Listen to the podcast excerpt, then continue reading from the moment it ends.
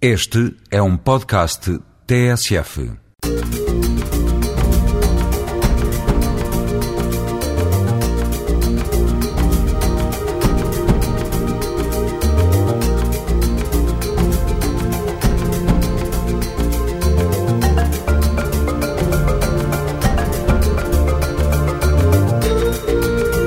Todas as semanas, a esta hora, há Gente Como Nós, um olhar descomplexado para a imigração em Portugal, procurando o que de melhor as novas comunidades trazem a este país. Os imigrantes representam já cerca de 10% da população ativa portuguesa. Esta semana, propomos olhar para este desafio que representa a integração da diversidade étnica, cultural e religiosa dos nossos imigrantes no tecido empresarial português. Vamos também visitar uma exposição fotográfica que retrata os povos, as culturas e as paisagens atravessadas pelo Rally Dakar. Estas e outras histórias na edição semanal número 55 do programa Gente como Nós. Lisboa-Dakar não chegou a partir este ano, mas até ao dia 26 é possível ver parte do que é a grande aventura africana retratada numa exposição fotográfica. A mostra do fotógrafo Pedro da Silva está patente ao público no Museu da Água, reservatório da Patriarcal, no Jardim do Príncipe Real em Lisboa. A entrada é mesmo no centro do jardim. Rally Dakar, antes que a noite caia. São 40 fotografias que refletem as vivências de todos quantos participam no maior rally do mundo, mas não só. Retratam também os povos, as culturas e as paisagens que Pedro da Silva tem captado desde 1996. O fotógrafo freelancer editou recentemente também um livro com o apoio do Instituto de Desporto de Portugal que se chama precisamente Rally Dakar antes que a noite caia, tal e qual como a exposição. O livro é essencialmente fotográfico, mas tem alguns testemunhos de pilotos que têm feito a prova. Elizabeth Jacinto escreve numa das páginas que do deserto fica-nos as cores, o mar de areia, o céu azul, a imensidão. Fica-nos o sol tórrido, a secura do ar, a insegurança da sobrevivência. Do olhar do Pedro Silva fica-nos a beleza da paisagem, o momento e a sua história, o sentimento e a emoção antes que a noite caia, porque de facto quem acompanha a prova e mesmo quem está dentro da prova, os concorrentes, é quando a noite cai, os perigos são muito maiores. Eh, a aventura é maior, portanto, é tudo acrescido quando a noite cai. E então este título, precisamente para alertar ou para dar este significado que é mesmo a nossa vida lá durante o dia é feita em função da hora que se vai se pôr o sol. Antes do sol se pôr, nós temos que sair da pista para evitar-nos fazer partes do percurso à noite. Mesmo os concorrentes que não estão habituados a conduzir à noite, se têm algum percalço, entretanto a noite cai, eh, os perigos são maiores, as dificuldades de ultrapassar as dunas, de ultrapassar o deserto é muito maior.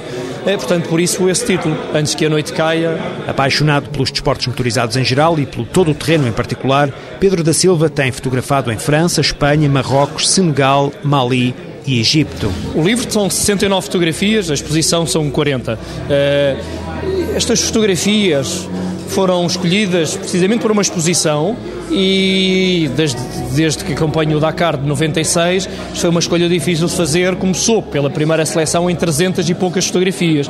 Das 300 e tal passaram para 100 e tal e quando cheguei, de facto, essas 100 e tal achei que deveria não eliminar mais de 60 só para ter 40 para uma exposição. E de facto fiz uma seleção destas 70 para o livro e consegui que o Instituto do Desporto de Portugal abraçasse o projeto, aceitou, eh, gostou da ideia, portanto e foram eles que editaram o livro. E temos esta seleção de fotografias numa sentida, mas singela homenagem aos povos, às culturas e às paisagens dos quais o Rally e eu já atravessei ao longo destes anos. Temos aqui fotografias de competição, mas não só, essencialmente, não é? Sim, a maioria delas não são de competição, são exatamente de locais e até mesmo de pessoas, alguns rostos, rostos uh, uh, muçulmano, muçulmanos e africanos com os quais eu me cruzei. Portanto, o livro é, de facto, o passar eh, por determinados locais que muitas vezes em competição não se dá, não se valoriza ou não se consegue contemplar. Rally Dakar, antes que a noite caia, um livro e uma exposição fotográfica em homenagem a todos quantos ousam embarcar na grande aventura. A exposição pode ser vista até ao dia 26 no Museu da Água, reservatório da Patriarcal, no Jardim do Príncipe Real, em Lisboa.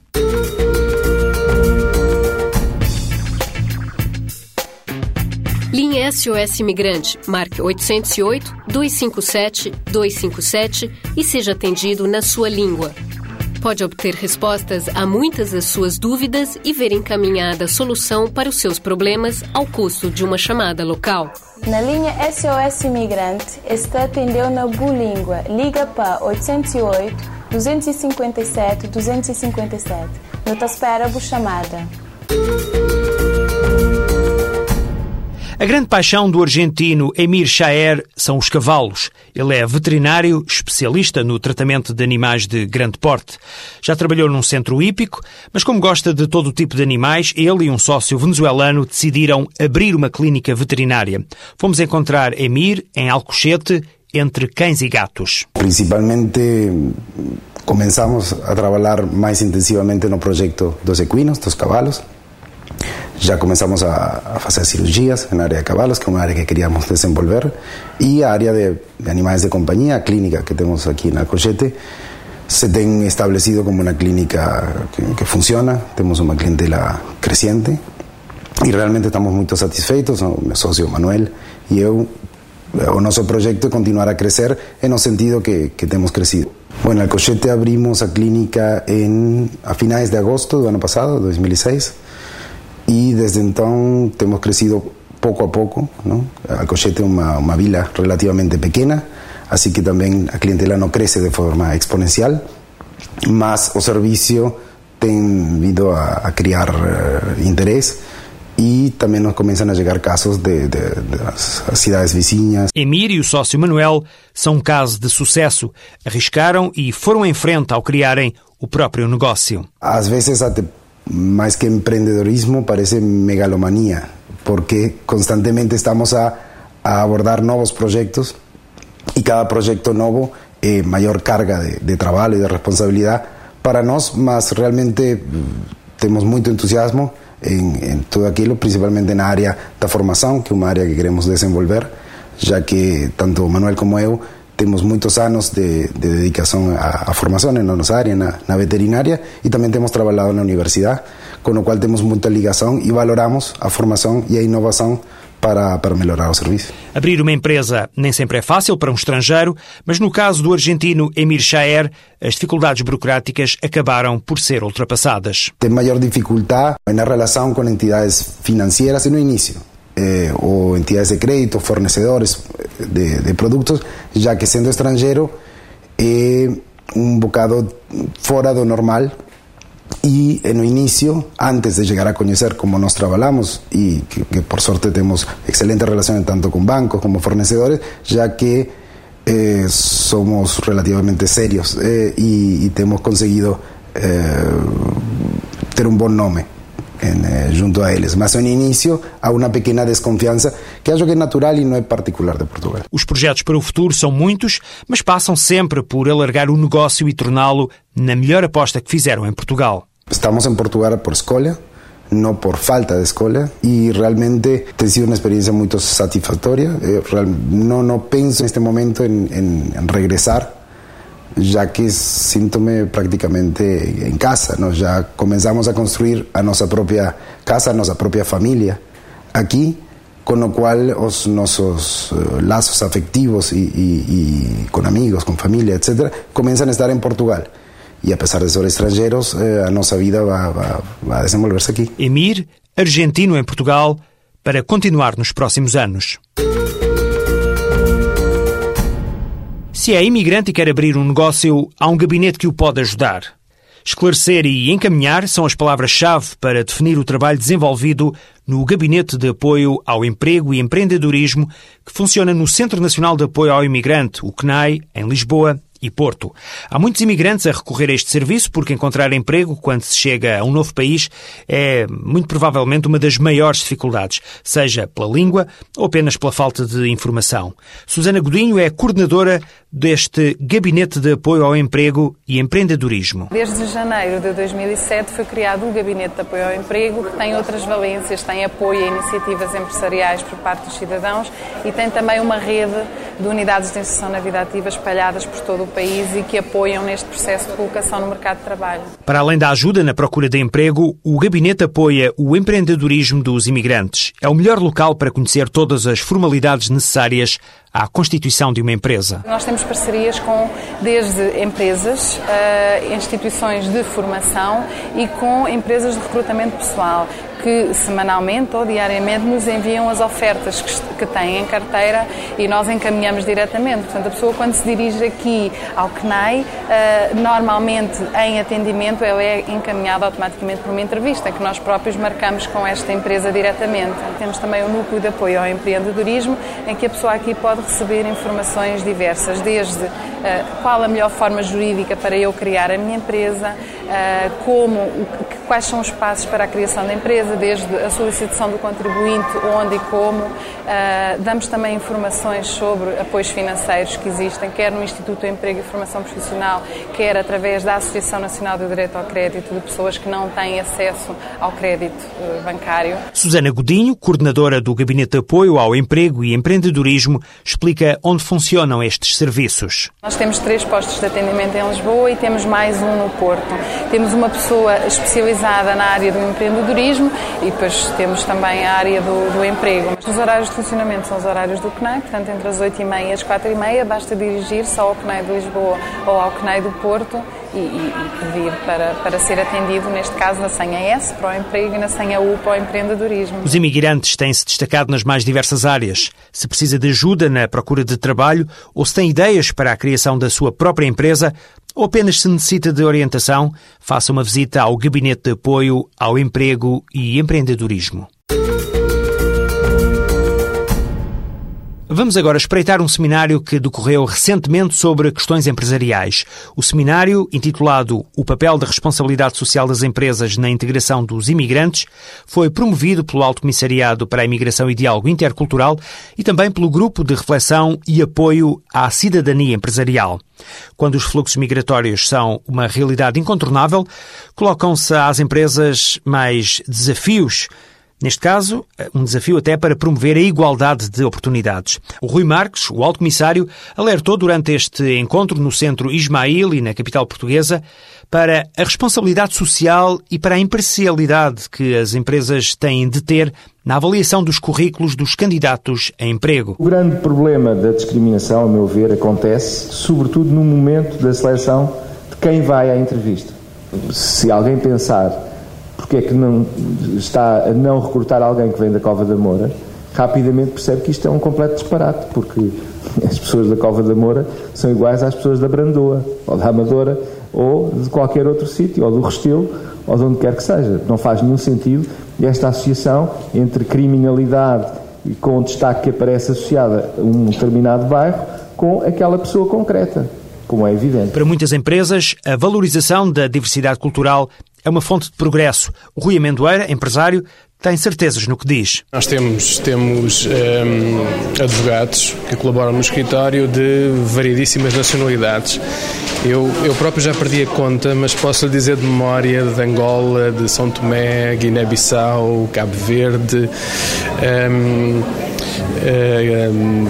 para referir apenas os países de expressão portuguesa, depois também Estados Unidos, Austrália, Bélgica e tenho a certeza que me estou a esquecer de alguém. Conseguimos eh, integrar na nossa área, na área da advocacia, eh, colegas dos países de expressão portuguesa que eh, muitas vezes têm dificuldades de encontrar oportunidades nesta área em Portugal. Nós temos integrado, quer para trabalhar aqui em Portugal, quer muitas vezes depois e após um período de formação para irem para os seus países de origem e integrarem os nossos escritórios associados nesses países de origem. O presidente da Associação Espaço Jovem do bairro de Santa Filomena, na Amadora, Alcides Moreira, diz que ainda há muito a fazer neste caminho e não concorda com esta visão mais otimista que acabámos de escutar. Para melhorar a integração dos imigrantes no trabalho ainda falta muito, falta muito coisa, falta as empresas entender que os cidadãos imigrantes são cidadãos iguais a, a outros. e há o problema da integração, porque sem a integração não, não vamos conseguir ter bons cidadãos em boas empresas com boas práticas. Por isso acho que, eh, como eu, como eu disse, temos que começar pela raiz. E pela raiz é dar as condições às crianças imigrantes e não só, e outros portugueses porque nasceram cá, dar as mesmas condições que os filhos dos portugueses têm, que é o pré-escolar, começar no pré-escolar para conseguir terem sucesso na vida também. Os imigrantes representam cerca de 10% da população ativa, constituindo uma mais-valia para a economia e para o mercado de trabalho. A gestão da diversidade étnica, cultural e religiosa nas empresas é um desafio que se coloca às grandes, às pequenas e às médias empresas no âmbito da responsabilidade social. A terminar o programa Gente Como Nós, deixo-lhe algumas sugestões. Aproveite as segundas-feiras para ir ao cinema. No Instituto Franco-Português, em Lisboa, está a decorrer o ciclo Vivre Ensemble, dedicado ao tema da integração e diversidade. O filme Cantu descendra do ciel, do realizador Eric Guirado, é a proposta desta segunda-feira, uma oportunidade para conhecer melhor a riqueza multicultural de França. O ciclo Cinema às Segundas prolonga-se até o dia 4 de fevereiro, sempre às 21 horas e com entrada gratuita no Instituto Franco-Português. No próximo sábado, há contos tradicionais em Sesimbra, histórias do mundo contadas pelo grupo Contrabandistas para públicos dos 8 aos 80 anos, a partir das 9 e meia da noite do próximo sábado, na Biblioteca de Sesimbra, contadores de histórias de várias nacionalidades vão reviver a tradição oral e vão desvendar histórias dos quatro cantos do mundo. Será assim durante todo este ano, o ano europeu do diálogo intercultural. Para mais informações sobre este serão de contos em Sesimbra, no próximo sábado, pode visitar o site da Câmara Municipal de Sesimbra, o www.cm-sesimbra.pt. Agora, para rematar, traços da diáspora portuguesa. É a primeira exposição feita em Portugal sobre a emigração portuguesa. O tema é abordado através de obras de arte de vários artistas pertencentes a inúmeras famílias de emigrantes que nos mostram o cotidiano das comunidades portuguesas além fronteiras. Esta exposição está no Salão Almada Negreiros da Gar Marítima de Alcântara até ao dia 30 de janeiro. As despedidas desta semana vão ser feitas com música e vozes da lusofonia. São os Sons da Fala. André Cabasso, Guto Pires, Madeira, Janita Salomé, Filipe Muquenga, Vitorino, Sérgio Godinho, Tito Paris e Juca. Venham mais cinco. Até para a semana. Críticas e sugestões para este programa, gente como nós, podem ser feitas para o endereço eletrónico www.pgm ou pgm.pt. Venham mais cinco, dou uma sentada que eu pago já. Do branco tinto, se o velho estica eu fico por cá. Se tem uma pinta, dá-lhe um apito e põe-no a andar. De espada à cinta, já creio que é rei da quem dá. Não me obriguem a vir para a rua gritar que é já tempo de embalar a trouxa e zarpar. Ser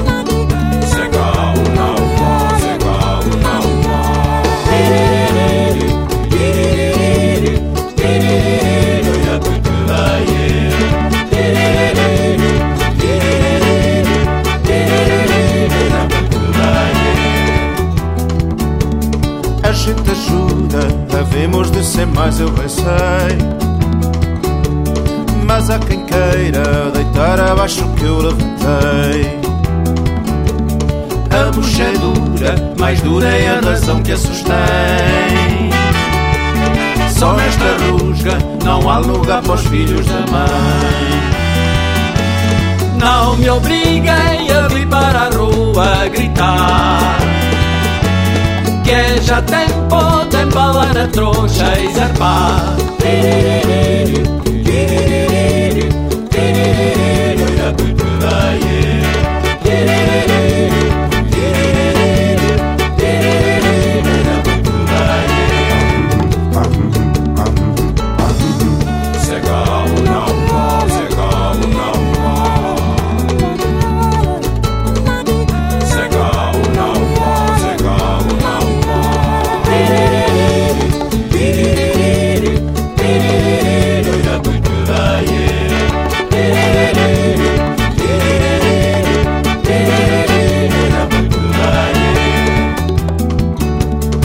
Bem me diziam, bem me avisavam como era a lei. Na minha terra, quem trepa no coqueiro é o rei. A bucha é dura, mais dura é a razão que a sustém. Só nesta rusga não há lugar para os filhos da mãe. Não me obriguem a vir para a rua gritar Que já tempo de embalar a trouxa e zarpar